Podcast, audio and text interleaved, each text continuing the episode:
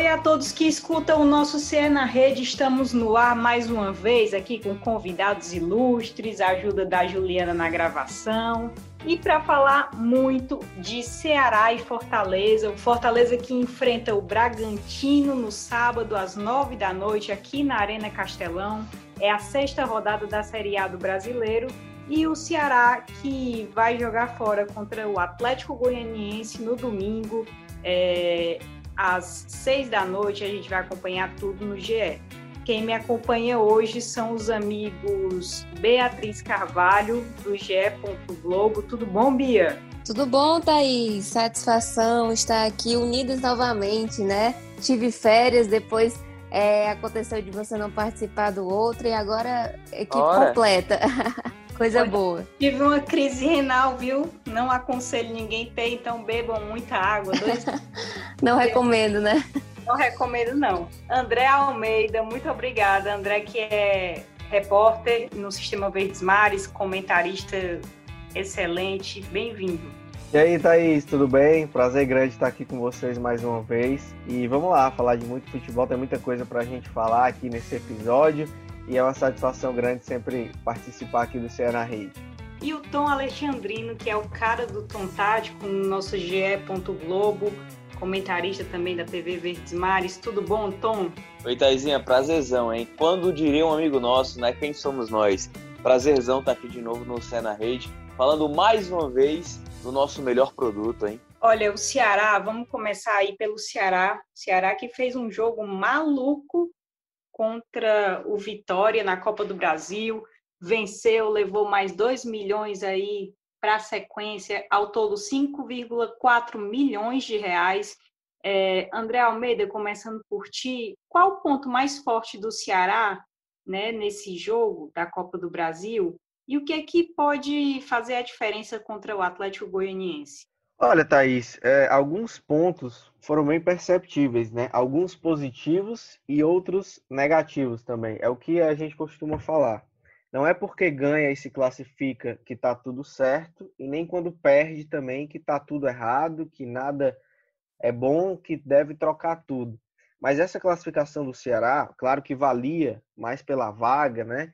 Por conseguir uma cota importante de 2 milhões de reais, estar numa próxima fase de Copa do Brasil é algo de extrema importância para o planejamento do clube. Mas na partida em específico, eu acho que chamou a atenção o poder de reação que o Ceará teve. Inclusive o próprio Guto Ferreira fala sobre isso, né? Falou sobre isso na entrevista coletiva de pós-jogo. O Ceará saiu atrás, perdendo por 2 a 0, conseguiu buscar a virada para 3 a 2, sofreu ainda o empate, mas depois conseguiu fazer o quarto gol. Então, é um time que estava numa situação até confortável, tranquila antes do jogo, porque tinha vencido por 1 a 0, tecnicamente é superior ao Vitória, e mesmo tendo a adversidade de sair atrás, por algumas falhas, é verdade, e aí já entra nos problemas, né? Mas conseguiu mesmo assim superar essas adversidades. Um jogo maluco mesmo, como você falou, que teve uma circunstância totalmente atípica.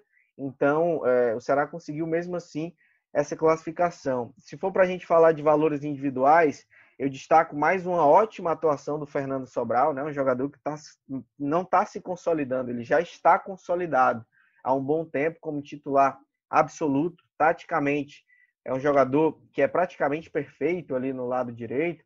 Fez um gol, foi coroado aí com essa boa atuação, com mais uma boa atuação. O Vina, que também fez gol, deu assistência, é um jogador do Ceará que mais tem participações em gols nessa temporada, né? São 15 ao todo.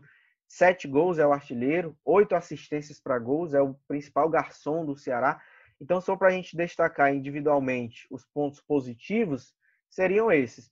Pontos negativos e mais preocupantes, acho que o sistema defensivo, o Fernando Praz não foi muito bem, mas é um assunto aí também para a gente é, falar ao longo do, do programa. Mas essa questão do poder de reação, de ter conseguido sair atrás, buscar o placar, é algo que dá até uma motivação a mais para o Ceará, até no Campeonato Brasileiro. Tem esse desafio com o Atlético, que é um adversário direto, confronto extremamente decisivo. A gente viu que contra o Vasco, o Ceará sentiu muito o primeiro gol que tomou, a partir do, de ter sofrido o primeiro gol né, do Germancano, o time se desorganizou, se desestruturou. Então, ter mostrado esse poder de reação, esse aspecto psicológico, apesar de um jogo em um contexto bem diferente, repito, mas é algo de positivo que o torcedor pode se agarrar para a sequência da temporada. E o legal é que, só completando aqui rapidinho, aproveitando essa questão é, do poder de reação, é que o Guto mesmo destacou isso como um dos pontos mais valorosos, né, da, da valiosos do time nessa partida, de ter conseguido é, ir atrás desse resultado, né, e também, como o André falou, é, o Ceará tem essa dificuldade, né, de sair atrás e conseguir reverter.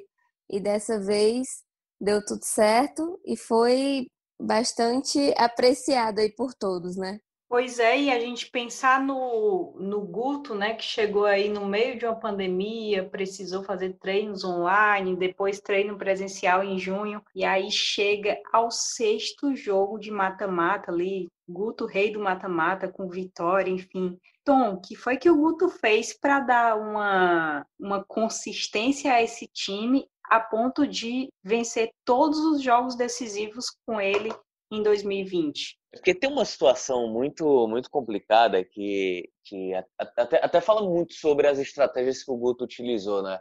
Se a gente pega o período de pandemia, de pausa do calendário brasileiro, e esse jogo do Vitória seria a estreia do Guto Ferreira pelo Ceará, caso a gente não tivesse a paralisação.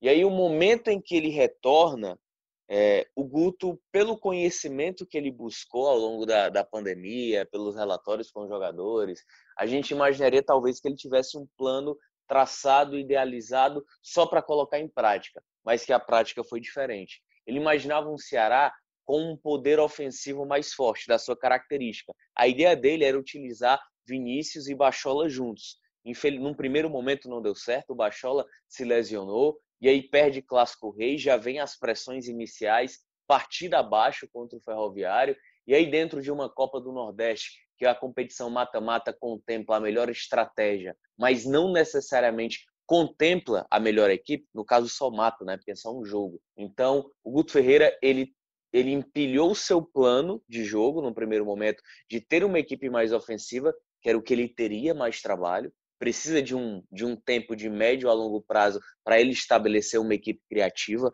É difícil você formar uma equipe criativa, principalmente nesse início de trabalho. Aí foi que ele fez. Espera aí, eu vou tentar fazer aqui o mais fácil. O mais fácil que é armar um time defensivamente consistente. Foi o que aconteceu na Copa do Nordeste. Foi por isso que contemplou demais e o Ceará chegou a, a, ao título. Foi uma das explicações para que o Guto conseguisse um avanço tão rápido nesse Ceará.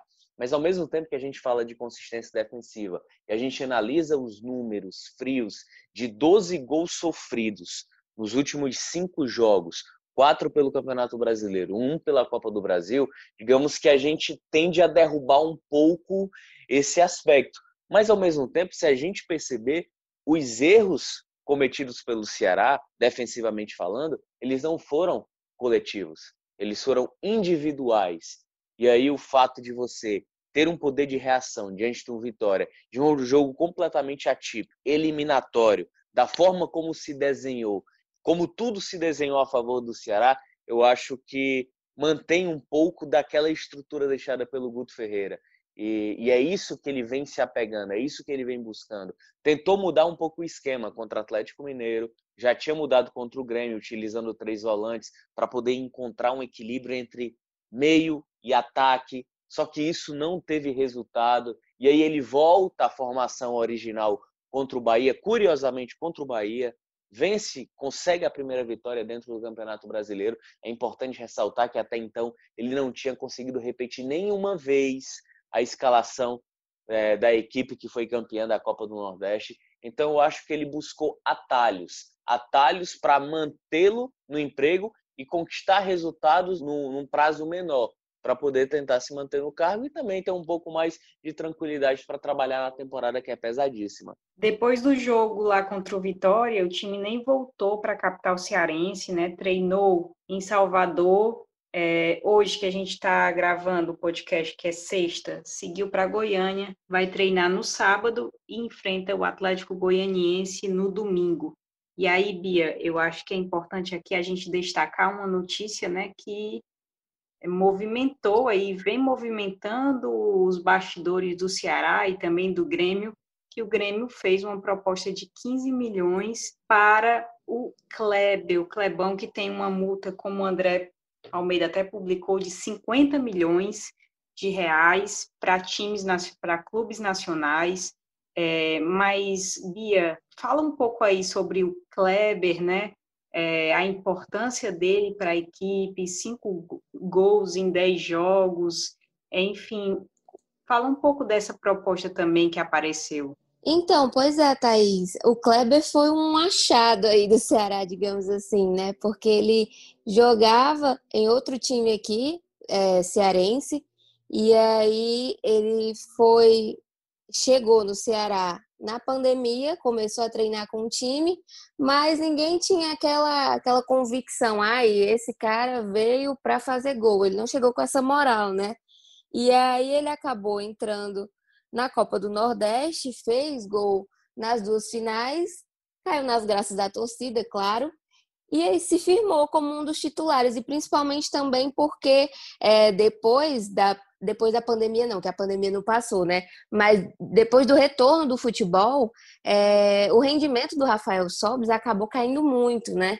A gente sabe que ele não está tão bem em campo quanto estava antes, né? no início da temporada. É, o Rafael Sobis, que era artilheiro, é, fez hat-trick, então animou muito, empolgou muito, mas agora não estava rendendo tanto assim. E o Kleber chegou meio que para suprir essa, essa falta de alguém que empurrasse a bola para o gol.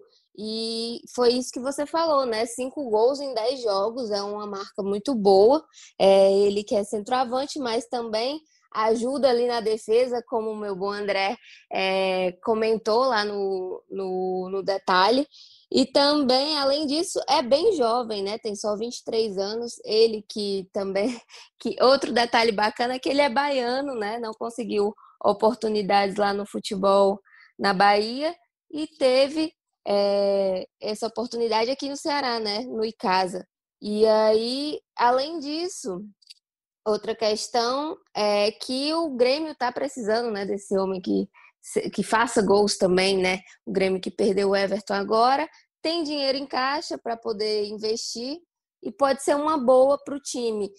Uma coisa que eu, que eu queria falar nesse episódio também é uma questão que vem sendo bastante perguntada lá no Twitter, é se ele poderia é, atuar por um terceiro time nesse ano. E aí, como a gente explicou lá, e as pessoas ainda estão perguntando, eu estava até brincando com a Thaís, né? Não, não é, não é possível. É, que a FIFA mudou a regra, né, de que o jogador só poderia atuar por dois times na temporada e agora ele pode participar de atuar por três times, né? Isso visando evitar desemprego de jogadores, né, com toda essa questão da pandemia. Então, é, mas com certeza, se acontecer realmente a venda, se acontecer alguma coisa, tanto para o Grêmio quanto para outro clube, o Ceará perde muito, né? Porque o Kleber encaixou muito bem nesse sistema do Guto e a gente sabe, a gente viu nessas primeiras rodadas que quando há trocas significativas no Ceará, é, o time sofre muito. Inclusive no último jogo contra o Vitória, que o Kleber não podia atuar, por já ter atuado na Copa do Brasil por outro time. É, o Rafael Sobres acabou entrando no, no, na vaga dele, digamos assim, e não rendeu tanto quanto, quanto o Kleber renderia, né? Quanto estava rendendo no Brasileirão. É, assim como outras trocas também que o Guto fez, quando precisou substituir o Vina, não podia contar com o Vina no início do Brasileirão também é, e o time não estava engatando ali naquele meio campo, não estava tendo aquela qualidade de criação. E o Guto mesmo é, é, destacava isso nas coletivas, né? Falando, ah, não, não tem muito o que eu posso fazer se eu não tenho um jogador que tem a mesma característica para substituir. É meio que tinha que improvisar, digamos assim. Mas, por outro lado, rendeu bem na defesa, né? Que precisou substituir o Klaus, colocou o Gabriel Lacerda e o, o Gabriel Lacerda também é outra grata surpresa jovem, digamos assim. É, não fugindo do assunto do Kleber, mas também destacando outra peça jovem que vem atuando bem no Ceará, né? E pode Bia, render aí no futuro. Bia, apareceu até na seleção do Cartola, né? Da quinta rodada, o Gabriel Lacerda, né? Pois é. Tá muito bem. Ele que é bastante jovem, então meio que foi colocado na fogueira aí naquele jogo contra o Grêmio, em que o Ceará os zagueiros titulares assim que viriam antes do Gabriel Lacerda estavam lesionados, então ele precisou entrar e está respondendo bem, né? A gente percebe alguns, alguns detalhes, algumas falhas, mas é totalmente compreensível, né?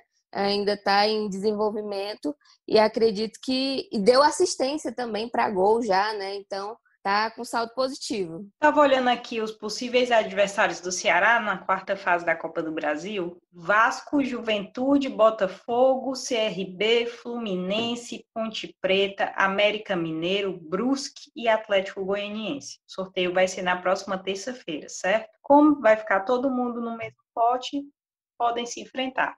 É, mas eu estava até conversando com o Tom antes da, da gravação começar nós chegamos num estágio que o Ceará pode vencer qualquer um desses adversários, né? Pode superar qualquer um dos adversários. O Ceará chega em 2020 com o maior orçamento, o melhor elenco, né? É, que já fez. André Almeida, hoje não tem mais aquela coisa de temer adversários, né? O Ceará vem, vem consolidado, tanto é que fez um, contra o Grêmio mesmo, por exemplo, fez um, um bom jogo, acabou sofrendo um empate ali, mas hoje não tem mais isso, né, de, de, de temer é, é, adversários, por exemplo, nessa quarta fase da Copa do Brasil. Exatamente, Thaís. Eu acho que a visão acabou mudando um pouco, né? Não só sobre o Ceará, mas também o Fortaleza. Eu acho que são clubes que são vistos no cenário nacional, não mais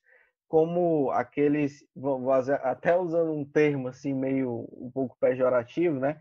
Mas que acaba sendo muito usado no futebol, mas não são galinhas mortas assim, né? Não são times que os adversários vão encontrar facilidades. Todo mundo sabe disso. Até porque estão muito bem estruturados aí na parte de gestão, na área econômica. Então isso acaba tudo refletindo também na parte esportiva. E até um detalhe interessante que reflete muito bem isso tudo essa situação, pegando um gancho do que vocês acabaram de falar, sobre o próprio Kleber, né? Há cinco, seis anos, um clube como o Grêmio chegar para contratar um atacante do Ceará, ele não teria grandes dificuldades. Até, até talvez um pouco mais de tempo, aí, há sete, oito anos, né? Cinco, seis anos já estava o Ceará num trabalho de crescente de gestão. Mas é, não teria tanta dificuldade, assim, digamos. Chegaria e conseguiria fazer o negócio. Hoje é um jogador que tem uma multa rescisória alta, o clube está precavido, então não vai perder o jogador por qualquer valor. E ainda tem a questão de que é muito dinheiro nessa proposta do Grêmio, é uma proposta muito boa financeiramente, mas você tem que pesar até que ponto a perca esportiva do Kleber vai impactar no Ceará. O clube vai ser capaz de ter uma recomposição qualificada também, vale mesmo a pena olhar só para o lado financeiro e a parte esportiva? O quanto que o Kleber pode contribuir para ajudar o clube na Série A, para ajudar na Copa do Brasil também, que como você bem falou, Thaís, o Ceará acho que está no páreo aí, independente de quem seja o adversário, ele não vai ser é, o grande azarão. Pode pegar até um Vasco, né, Fluminense, Botafogo, mas é um confronto equilibrado. Então, é, até mesmo nisso, a evolução acaba sendo vista. Repito, a gente pensar há alguns anos que o Ceará chegaria a esse estágio era algo ainda muito distante. E ver que os clubes cearenses hoje estão, usando a palavra que já foi da moda, que não é mais da moda, mas estão nesse patamar, é algo que, que realmente é uma mudança bem significativa. E quem enfrentou o Corinthians de igual para igual foi o Fortaleza, empatou em 1 a 1 é, poderia ter vencido, poderia sim, é, teve grandes chances. Tom, Fortaleza vem numa crescente, né? É, perdeu os dois primeiros jogos, empatou o terceiro, venceu o Goiás com autoridade e agora empatou com o Corinthians. Mas mostrou também toda essa evolução partindo né, do ataque ali eu acho que era um setor ainda que precisava de ajuste. A gente vinha conversando sobre essa falta de gols do Fortaleza. É, parece que vem, vem, parece não, né? Vem crescente, vem evolução. Eu queria que tu falasse um pouquinho aí do que que o time, o, o torcedor pode esperar para esse jogo contra o Bragantino. É, é um Fortaleza, né, Thaís, que, que o Rogério Ceni, ele, por mais que em alguns momentos você tenha aquelas baixas, o que é normal, em equipes de alto nível, que, que jogam em alta competitividade, a queda é natural, principalmente no ano ativo que a gente vive. E aí a gente às vezes precisa separar o que realmente é queda de rendimento e o que realmente já não está mais funcionando, né? E aí essa evolução do Fortaleza, ela veio muito mais através de uma escadinha. Já havia tido sim evolução contra o São Paulo, já tinha melhorado ainda mais em relação ao próprio Botafogo, só que as finalizações foram completamente erradas nas oportunidades que teve na partida. E aí veio o resultado contra o Goiás. E aí quando alcança o resultado, opa, peraí, encontramos o nosso momento. Mas isso já vinha tendo uma evolução, uma evolução gradativa de uma temporada que, que ela vem sendo muito difícil para todos os clubes no Brasil. E aí isso contempla a continuidade de trabalho. Falando especificamente sobre o jogo contra o Corinthians, né? A forma como o Fortaleza se portou dentro de campo, a forma como defendeu com inteligência, com propriedade, com eficiência também para anular o adversário, um Corinthians que ficou muito preso às jogadas de lado, mas mesmo assim foi anulado, onde o principal centroavante, onde a principal referência e as principais jogadas do Corinthians são através da bola aérea, são completamente anuladas, o jogo ficou praticamente perdido no meio do Paulão e do Jackson, isso mostra eficiência. E o torcedor pode questionar aquele cara mais romântico, né? Pô, como é que jogou de igual para igual se o Fortaleza só quis se defender no primeiro tempo? Mas eu acho que a partir do momento em que você joga na defesa para anular unicamente a proposta de ataque do adversário, você iguala sim as ações. Poder, podemos considerar jogar de igual para igual. No segundo tempo, um Fortaleza que saiu mais para o jogo, teve mais eficiência, poderia sim ter vencido o jogo se tivesse tido um pouco mais de tranquilidade. Aí me lembrou até um pouco as finalizações da partida contra o Botafogo, onde criou, mas não conseguiu ser definitivo para definir a partida para matar o jogo. De uma equipe que vem, e aí a gente vê alguns sinais do Rogério Ceni.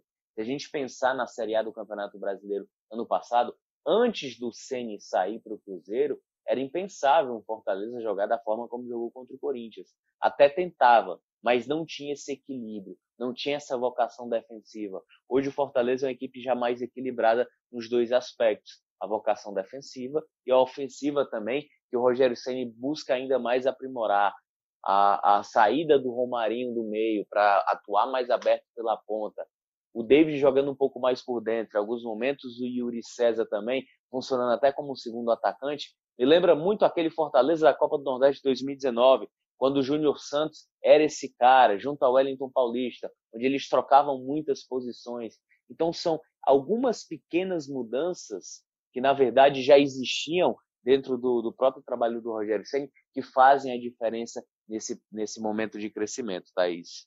O André Almeida fez o no detalhe dessa sexta-feira sobre o Wellington Paulista, jogador importantíssimo, né, para o Fortaleza, não só nessa temporada, mas nas outras.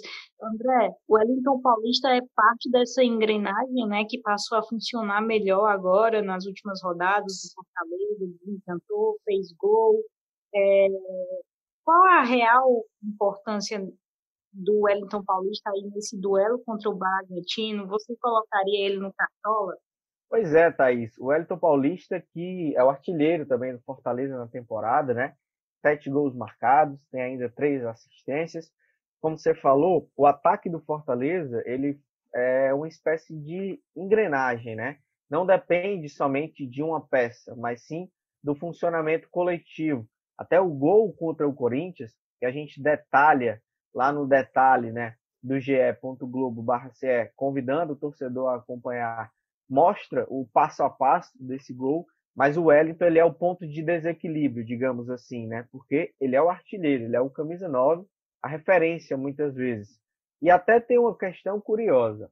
Para a partida contra o Bragantino, especificamente, eu tenho as minhas dúvidas se o Rogério Ceni vai escalar o Wellington Paulista pelo menos de titular. Eu só não colocaria ele no Cartola por esse aspecto. E eu justifico. Ele vem de dois jogos seguidos como titular contra o Goiás e contra o Corinthians, atuando muitos minutos nessas partidas.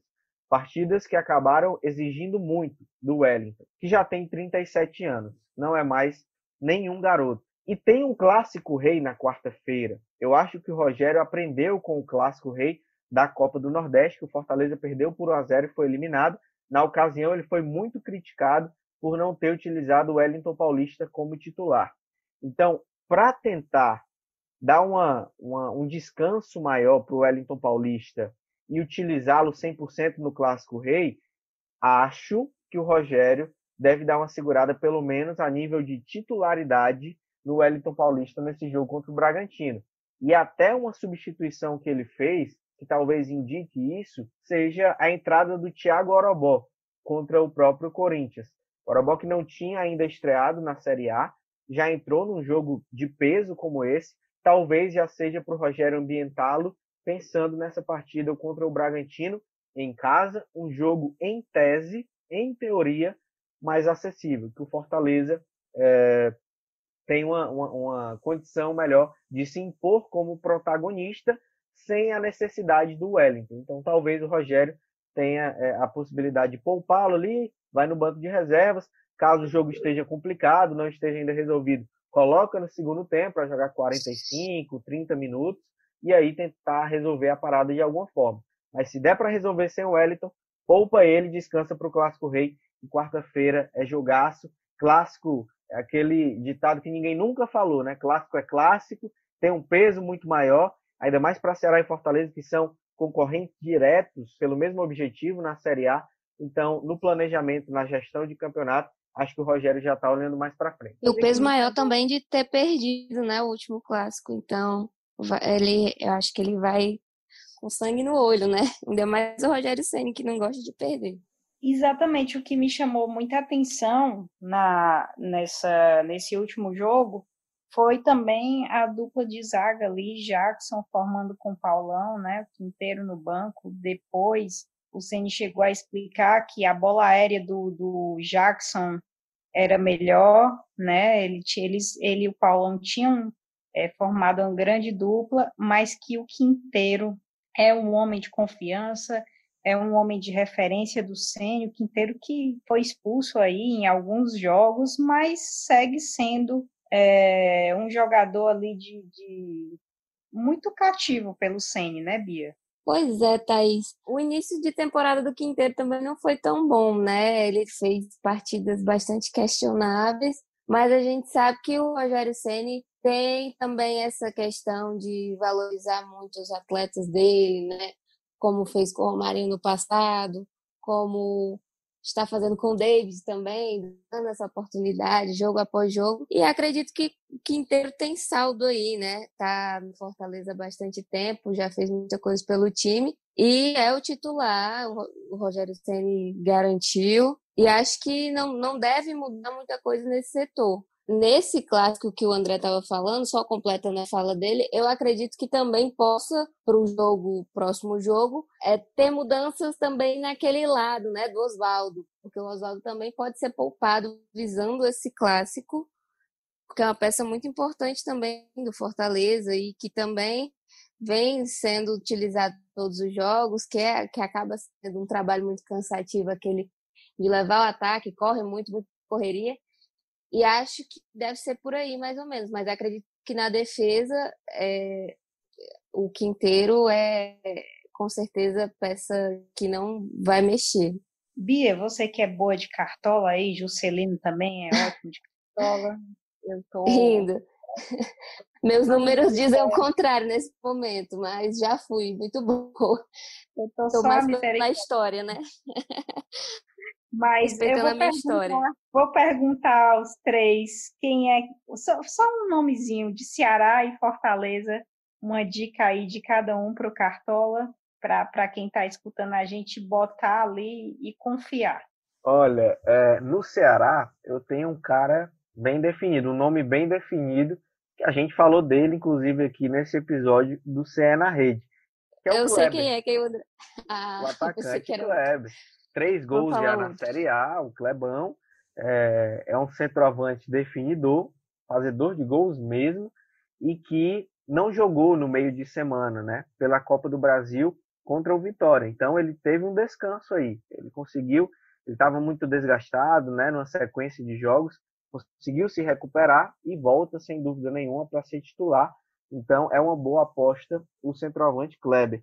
No lado do Fortaleza, eu manteria uma aposta que eu fiz no jogo contra o Corinthians, que até acho que acabou dando certo no, no jogo, né? Mas no Cartola ele não foi tão efetivo assim. Mas é um cara que, que tem uma boa perspectiva de pontuar, que é o Felipe Alves, goleiro. Fez uma defesaça contra o Corinthians, é, é um goleiro muito seguro, muito tranquilo. Difícil a gente ver o Felipe falhando, tomando gols fáceis assim. Então, seria uma aposta boa também. Felipe Alves, goleiro do Fortaleza. O André não, não falou quem, quem, eu achei que ele ia falar. Eu vou falar antes que o Tom fale. Eita, já sei do quem é. Ceará, fica nessa, né?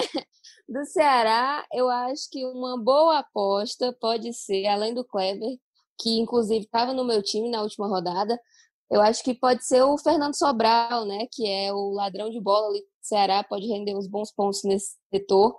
É ele que lidera as estatísticas nessa função, né? De, de fazer essa interceptação. Então, pode render bons pontos aí para carto, os cartoleiros. Lembrando que a gente está querendo aqui trazer pontos para vocês. A gente não está é, dando fur, é, dica furada, né, gente?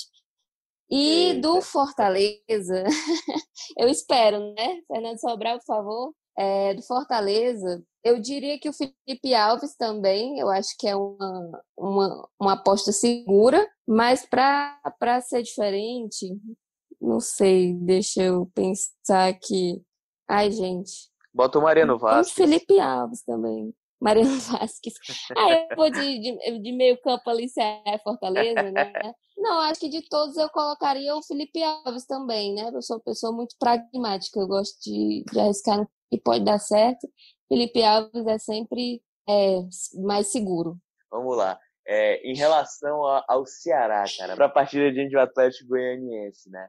É, a gente é, é um, um, duelo que você que você ao mesmo tempo planeja algo melhor para o Ceará, mas ao mesmo tempo você tem algumas dúvidas de um Atlético que que tem uma equipe com perfil de Série B e você não sabe qual é a equipe que vai entrar em campo, se é aquela que surpreendeu goleando o Flamengo ou a que vem, digamos ali, num, num, com várias derrotas seguidas, inclusive perdeu ontem é, para o São José pela Copa do Brasil. Mas eu vou do municiador, né? Eu vou de Vinícius. Eu colocaria o Vinícius no Cartola pelo Ceará. E em relação ao Fortaleza, eu, eu iria surfar a onda do momento. Eu iria de Romarinho. Muito obrigada pelas dicas, pessoal, e também pela participação de vocês. Bia, valeu demais. Paizinha, como eu falei no início, sempre um prazer. E eu lembrei agora que também uma boa dica do Fortaleza pode ser o Rogério Senni, né? Deixando aqui para finalizar a participação. É, deixa Verdade. uma dica diferente. E é sempre um prazer estar aqui na rede, adoro esse podcast, acho muito bacana.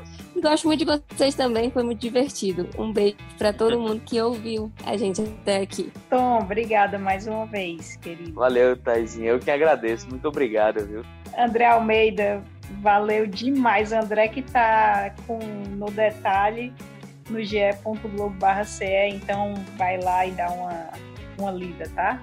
É isso aí, Thaís. Valeu demais. Eu que agradeço o convite. Um abraço a todo o pessoal, Bia, Tom, a Juliana também, que está aqui com a gente, todo mundo que está nos acompanhando no CE na rede. É sempre um prazer muito grande, muito bom a gente falar de futebol cearense, sempre. E um grande abraço a todos. Estamos sempre à disposição. Até a próxima, viu? Muito obrigada a todo mundo que escutou até aqui, que acompanha a gente no na Rede, a Juliana que está aqui fazendo essa gravação também. A gente está gravando de casa por conta da pandemia da Covid-19, então todo mundo seguro. É, muito obrigada a todo mundo que escutou. Vamos todo mundo aí beber dois litros de água todo dia. É, e esse podcast tem a edição de áudio de Rafael Bianco coordenação de Rafael Barros e gerência de André Amaral. Muito obrigada e até a próxima vez. Tchau.